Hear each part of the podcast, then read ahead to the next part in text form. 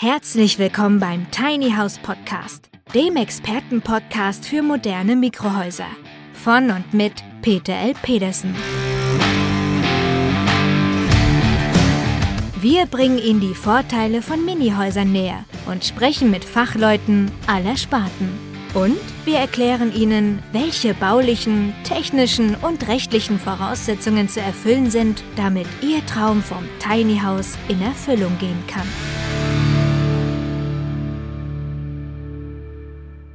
Ähm, heute soll es darum gehen, wie man eigentlich den richtigen Ort, den richtigen Platz für sein Tiny House oder für die Jote eben finden kann.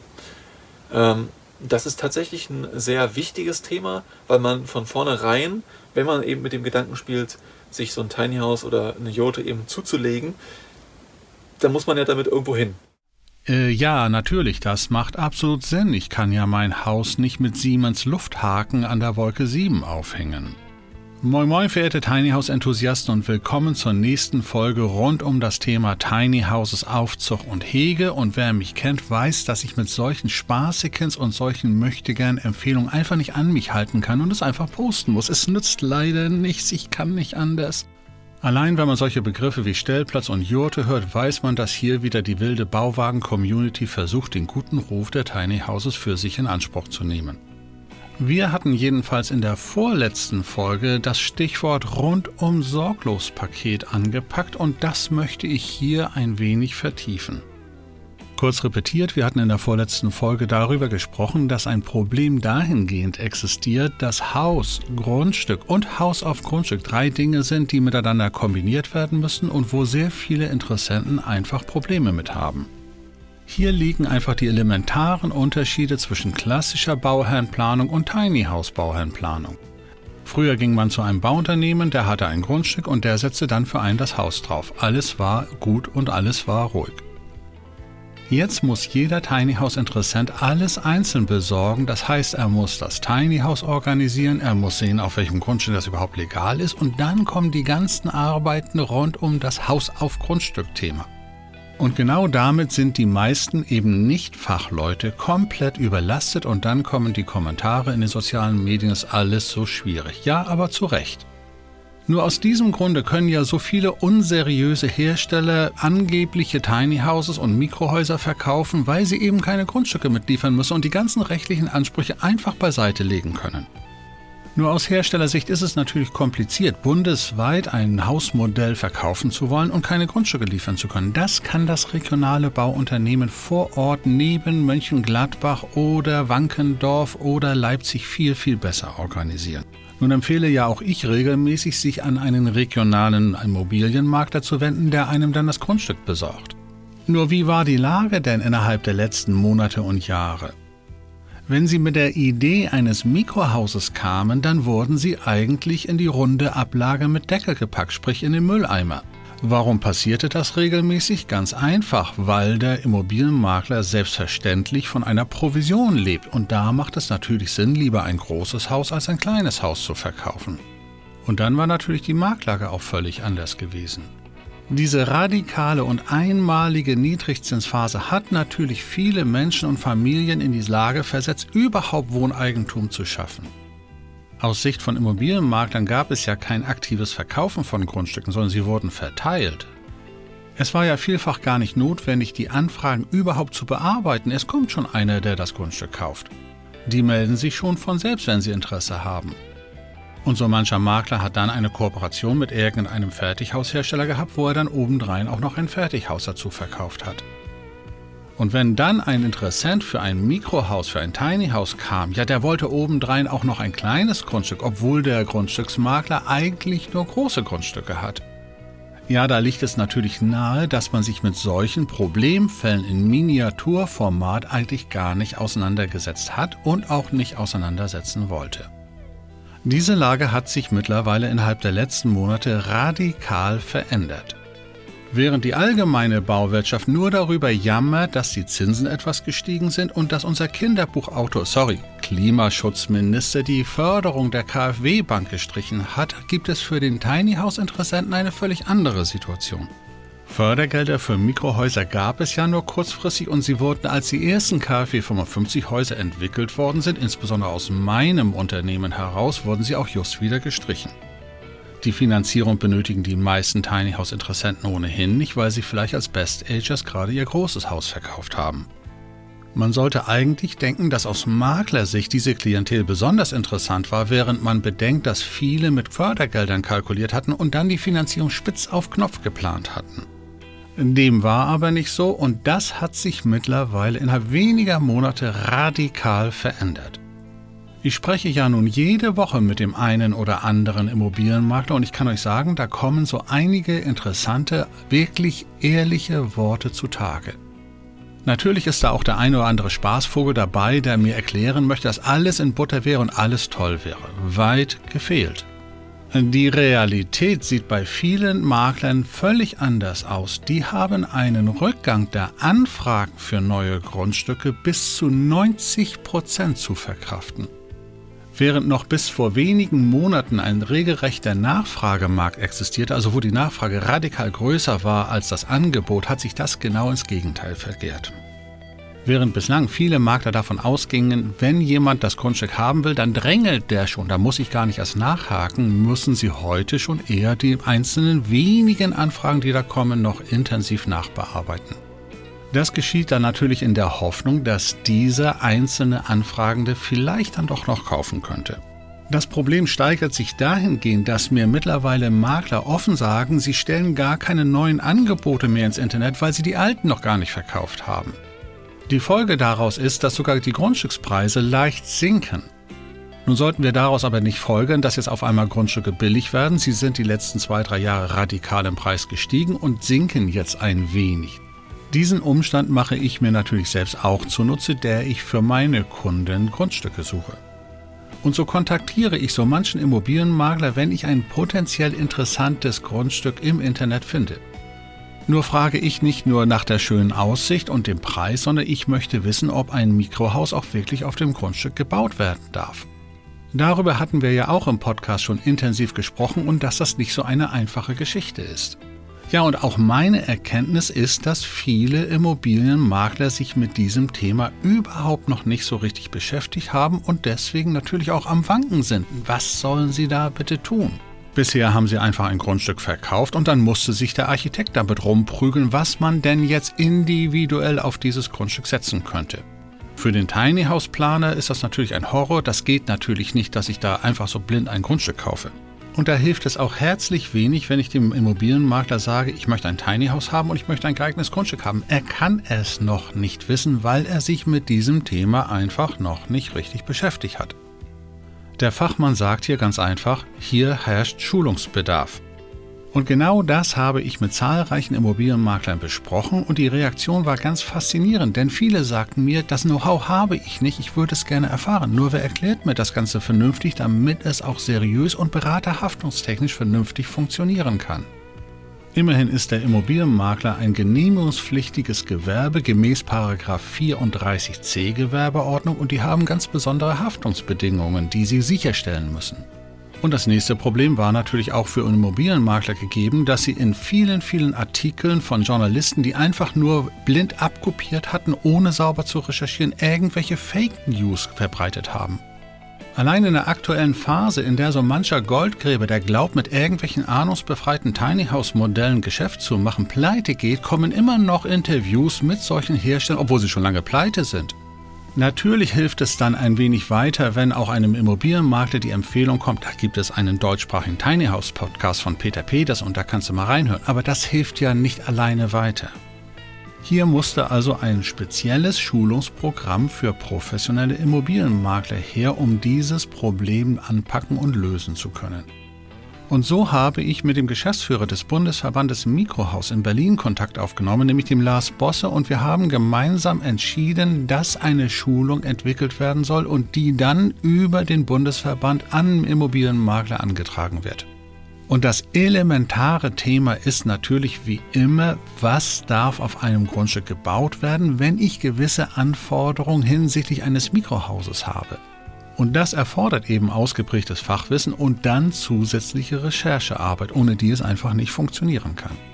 Und genau so ein Schulungsprogramm gibt es mittlerweile. Aktuell bietet der Bundesverband Mikrohaus diese Schulung an und sie werden ab Januar 2023 regelmäßig durchgeführt werden.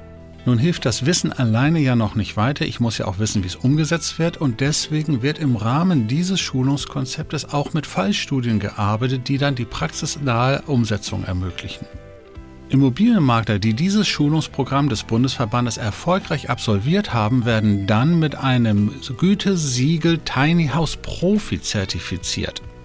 Nun müsst ihr nicht jetzt im Dezember 2022 loslaufen, da läuft das Programm ja noch nicht. Es steht ja für 2023 Januar und Februar erst an. Ziel soll es aber in jedem Falle sein, dass der Immobilienmakler diese lästige Prüfungsarbeit von seinem Tiny House Interessenten abnimmt und es für ihn gewährleistet. Im nächsten Schritt muss natürlich jetzt der Makler prüfen, welches Haus passt eigentlich auf das Grundstück drauf. Erfüllt denn das gewünschte Tiny House die Anforderungen an Dachform, Dachneigung, Fassadenart, Geschosszahl und so weiter? Ja, und wenn das der Fall ist, kann ich dann aus Sicht des Maklers dann das Grundstück gemeinsam gleich mit dem Haus anbieten, damit es auch wirklich zusammenpasst. Jetzt wissen wir aber aus den bisherigen Podcast-Folgen, dass das nicht so eine einfache Geschichte ist. Beim Bebauungsplan geht das vielleicht noch, bei der Nachbarschaftsbebauung wird das wieder heikel. Wenn es sich bei dem Grundstück eben um ein sogenanntes 34er Gebiet, also gemäß 34 Baugesetzbuch, also einer Nachbarschaftsbebauung handelt, dann muss eine rechtssichere Lösung her und die heißt einfach Bauvorbescheid. Natürlich kann der Immobilienmakler jetzt beim Bauaufsichtsamt anrufen und mal die wesentlichen Dinge vorab abklären, aber das heißt noch lange nicht, dass es eine Rechtssicherheit mit sich bringt. Ja, und so lange sollte man sich verdammt nochmal hüten, ein Baugrundstück zu erwerben, ohne zu wissen, was da wirklich gebaut werden darf. Die Gretchenfrage wird jetzt nämlich heißen, wer stellt und beauftragt die Bauvoranfrage und wer übernimmt dafür die Kosten? Das kann natürlich der interessierte Käufer machen, aber wenn der fünf Grundstücke hat, dann wird er sicherlich sich ernsthaft überlegen, ob er fünfmal eine Bauvoranfrage stellt und ob das Grundstück dann, wenn es nach Monaten bewilligt worden ist, überhaupt noch zum Kauf steht. Also meine Empfehlung ist daher ganz klar, das soll der Verkäufer initiieren. Der möchte sein Grundstück verkaufen. Das ist in der momentanen Phase durchaus sehr kompliziert und sehr schwierig und möglicherweise auch mit Preisnachlässen verbunden. Wenn er also das Grundstück attraktiver und auch werthaltiger organisieren will, dann beauftragt er einen Architekten mit einer passenden Bauvoranfrage. Diese Anfrage wird exakt auf das geplante Minihaus ausgerichtet und dann haben wir tatsächlich Rechtssicherheit. Ja, und die Mehrkosten, egal wer sie bezahlt, werden um bummelig 500 Euro liegen. Als Grundstücksverkäufer sollte man also nach dem Motto gehen, wer den Schinken haben will, muss mit der Wurst werfen und die Wurst ist genau der rechtssichere Bauvorbescheid, den ich einholen sollte. Ja, und da kommt eben der Immobilienmakler wieder ins Spiel, der genau diese besondere Situation dem Verkäufer erklären sollte, um hier das Geschäft überhaupt vernünftig vorbereiten zu können. Ja, und damit dürften wir dann die wichtigsten und elementarsten Grundlagen geschaffen haben dafür, dass der Tiny House Interessent auch tatsächlich seine Entscheidung fällt und nicht einfach frustriert alles abhackt und sagt, es klappt ja doch nicht. Wir lösen das. Doch selbst wenn wir jetzt Haus und Grundstück erfolgreich zusammengeführt haben, haben wir ja immer noch nicht das Problem Haus auf Grundstück gelöst. Der Tiny House Hersteller liefert ja bundesweit, aber er ist in der Regel nicht in der Lage, auch noch die grundstückspezifischen Bedingungen erfüllen zu können. Und darüber hatten wir auch in so mancher Podcast-Folge schon gesprochen, dass hier verschiedene Aufgaben erforderlich sind, die einfach zu lösen sind. Und ob das dann nun die Erschließungsarbeiten sind, also die Erdarbeiten für Strom, Wasser und Abwasser, ob das die Fundamentearbeiten sind oder ganz einfach nur das Haus vom Tieflader zu ziehen und aufs Grundstück zu bringen, um es dort vernünftig aufstellen zu können. Und hier empfehle ich einfach ganz offen und ganz deutlich hier einen sogenannten Bauleiter einzustellen. Der hat dann die Aufgabe, alle anfallenden Arbeiten zu organisieren und zu koordinieren so muss das Grundstück natürlich hergerichtet sein, bevor das Haus kommt. Und selbst wenn es ankommt, und zum Beispiel wenn es per Tieflader ankommt, kann man ja nicht genau sagen, ob es heute oder morgen kommt, weil der Tieflader nur spezielle Routen fahren darf, weil es ein Sondertransport ist und wenn da ein Stau ist, kommt er einen Tag später. Und wenn ich dann vielleicht sogar einen Schwerlastkran benötige, um das Haus aufs Grundstück zu setzen und der dann einen Tag warten muss, bis der Tieflader angekommen ist, dann kann das schnell vierstellige Beträge teurer werden. Und genau diesen Fachmann, diesen Bauleiter soll dann zukünftig der Immobilienmakler in seinem regionalen Umfeld suchen und mit ihm absprechen, dass er das Tiny House auf das Grundstück organisiert. Und wer kann so eine Aufgabe als Bauleiter offiziell übernehmen? Das ist in aller Regel erst einmal originäre Aufgabe eines Architekten. Aber auch ein Bauunternehmen kann so etwas organisieren, weil es auch deren tägliches Geschäft ist. Und last but not least kann das auch so mancher Handwerksmeister des Bauhauptgewerbes erfüllen, wozu dann Maurermeister oder Zimmerermeister gehören. Auch hier nebenbei noch der Hinweis, der Schreiner, der Tischler ist Baunebengewerbe, der baut Möbel, Zimmerer bauen Häuser. Und natürlich muss der Bauherr jetzt damit rechnen, dass der Zimmerermeister, der Architekt oder das Bauunternehmen eben einen Betrag dafür haben will, dass er diese Aufgaben übernimmt. Und je nach Lage vor Ort und der Besonderheiten, die vielleicht damit noch verbunden sein können, kann so etwas mit 2.000, 3.000 Euro erledigt werden. Im Verhältnis zum Grundstückspreis und Tiny House Preis ist das eigentlich eine relativ günstige Geschichte, die durchaus empfehlenswert sein sollte. So, und jetzt haben wir eine interessante Situation, die wir bislang in Deutschland noch nicht hatten. Wir haben ein Tiny House, wir haben ein Tiny Grundstück und wir haben ein Haus auf Grundstück Problem gelöst. Und das können wir dann tatsächlich als echtes rundum sorglos Paket bezeichnen und damit wären wir in der klassischen Situation, wie man vielleicht noch vor ein paar Jahren ein Unternehmen angesprochen hat, liebes Bauunternehmen, stell mir ein Haus auf das Grundstück und mach bitte fertig. Aus meiner Sicht und Überzeugung kommt damit dem Immobilienmakler eine ganz besondere Aufgabe bei der Weiterentwicklung des Tiny House Marktes zu. Denn das schönste und bunteste Tiny House hat ja keinen Sinn, wenn der Tiny House Interessent es nicht kauft und keine Lösung hat, es Ganze umzusetzen und zu realisieren. Ja, damit hätten wir es doch, oder? Na, nicht ganz, weil jetzt ist ja nur die letzte Frage noch, wie komme ich an so einen fachkundigen Tiny House Profi als Immobilienmakler heran? Denn heute, Stand Dezember 2022, ist die Zahl der Immobilienmakler, die das bereits können, genau 0,0. Das Programm kommt doch erst im Januar 2023. Und selbst wenn das Programm angelaufen ist, wird es ja noch keine flächendeckende Lösung dafür geben. Und die Suche nach einem Tiny House qualifizierten Immobilienmakler wird dann einer Suche nach der Stecknadel im Heuhaufen gleichkommen. Und auch dafür kam dem Bundesgeschäftsführer des Mikrohausverbandes, nämlich dem Lars Bosse, eine einleuchtende Idee. Der Bundesverband wird dafür eine offizielle Schnittstelle auf ihrer Website übrigens www.bv-mh.org einrichten, auf der jetzt Interessenten eine Anfrage stellen können, um einen passenden, geeigneten und qualifizierten Immobilienmakler bekommen zu können. Das wird dann natürlich nicht so sein, wie es bei den einfachsten Posts bei Facebook laufen wird. Ich suche Grundstück für Haus, hast du was? Nein, so wird es natürlich nicht kommen. Wenn ihr euch wirklich für so etwas interessiert, werdet ihr euch konfrontieren mit einem ganzen Abfragekatalog, in dem ihr eure ganzen Wünsche, Pläne und so weiter erstmal dokumentiert, damit der zukünftige Immobilienmakler überhaupt weiß, was ihr haben wollt. Und da wird natürlich zuerst einmal abgefragt, wozu ihr es eigentlich nutzen wollt. Wollt ihr es als Wochenendhaus, als Ferienhaus oder als Wohnhaus nutzen oder wollt ihr es vielleicht sogar gewerblich nutzen und ihr sucht ein Gewerbegrundstück? Ab wann sucht ihr ein Grundstück und in welcher Wunschregion soll das denn sein? Habt ihr nur eine grobe Richtung für ein Bundesland oder verschiedene Bundesländer, Landkreise, Städte? Habt ihr besondere Anforderungen oder besondere Wünsche, die das Grundstück erfüllen soll? Ob das dann der unverbaubare Meeresblick oder der Anlegesteg für eure Luxusjacht oder die Möglichkeit, einen Atombunker einzubauen, alles ist natürlich möglich. Nee, halt stopp, Spaß beiseite, Ernst kommt wieder her. Es sind natürlich die grundlegenden Themen, die wirklich für den Tiny House Interessenten spannend sein können. Und dazu gehört möglicherweise eine Dorfrandlage oder die Einkaufsmöglichkeiten, die in der Nähe sein sollen oder sonstiges. Ja, und dann dürfen wir nicht vergessen, das Grundstück soll natürlich eine Wunschgröße haben und einen Wunschpreis. Das heißt, es geht hier um ein Gesamtpaket. Was darf das Haus mit Grundstück und Haus auf Grundstück insgesamt kosten? Ja, und wenn ihr alle Informationen in die Suchmaske eingegeben und die Anfrage abgeschickt habt, dann beginnt der Bundesverband damit, euch einen geeigneten Immobilienmakler vorzuschlagen.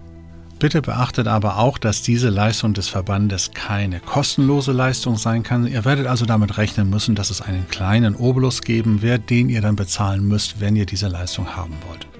Die genauen Bedingungen könnt ihr dann auf der Website bv-mh.org abrufen und weiter entscheiden, ob ihr diese Möglichkeit für euch in Anspruch nehmen möchtet. Ja, und ich bin absolut davon überzeugt, dass diese Entwicklung, die der Bundesverband Mikrohaus gerade in die Wege leitet, eine der entscheidendsten Rollen überhaupt sein wird, was die Entwicklung des Tiny House Marktes in Deutschland, aber auch in Österreich und der Schweiz mit sich bringen wird. Und natürlich werde ich über die weitere Entwicklung hier im Podcast berichten und wenn ihr die Infos rechtzeitig haben wollt, klickt bitte in eurer Podcast-App auf den Knopf Folgen, damit ihr immer informiert werdet, wenn ich die nächste Folge hochlade. Und bis es soweit ist, dürft ihr schon mal ein wenig träumen. Träumt von eurem Baugrundstück, eurem Tiny House, das bereits auf dem Grundstück steht. Ihr steht das erste Mal vor dem Haus, fertig aufgebaut, fertig angeschlossen. Ihr geht auf die Hauseingangstür zu, öffnet die Tür und tretet ein in euer Tiny House der Zukunft. Und ohne euch beim Träumen stören zu wollen, darf ich mich ganz leise verabschieden und euch alles Gute bis zur nächsten Folge wünschen. Euer Peter Pedersen.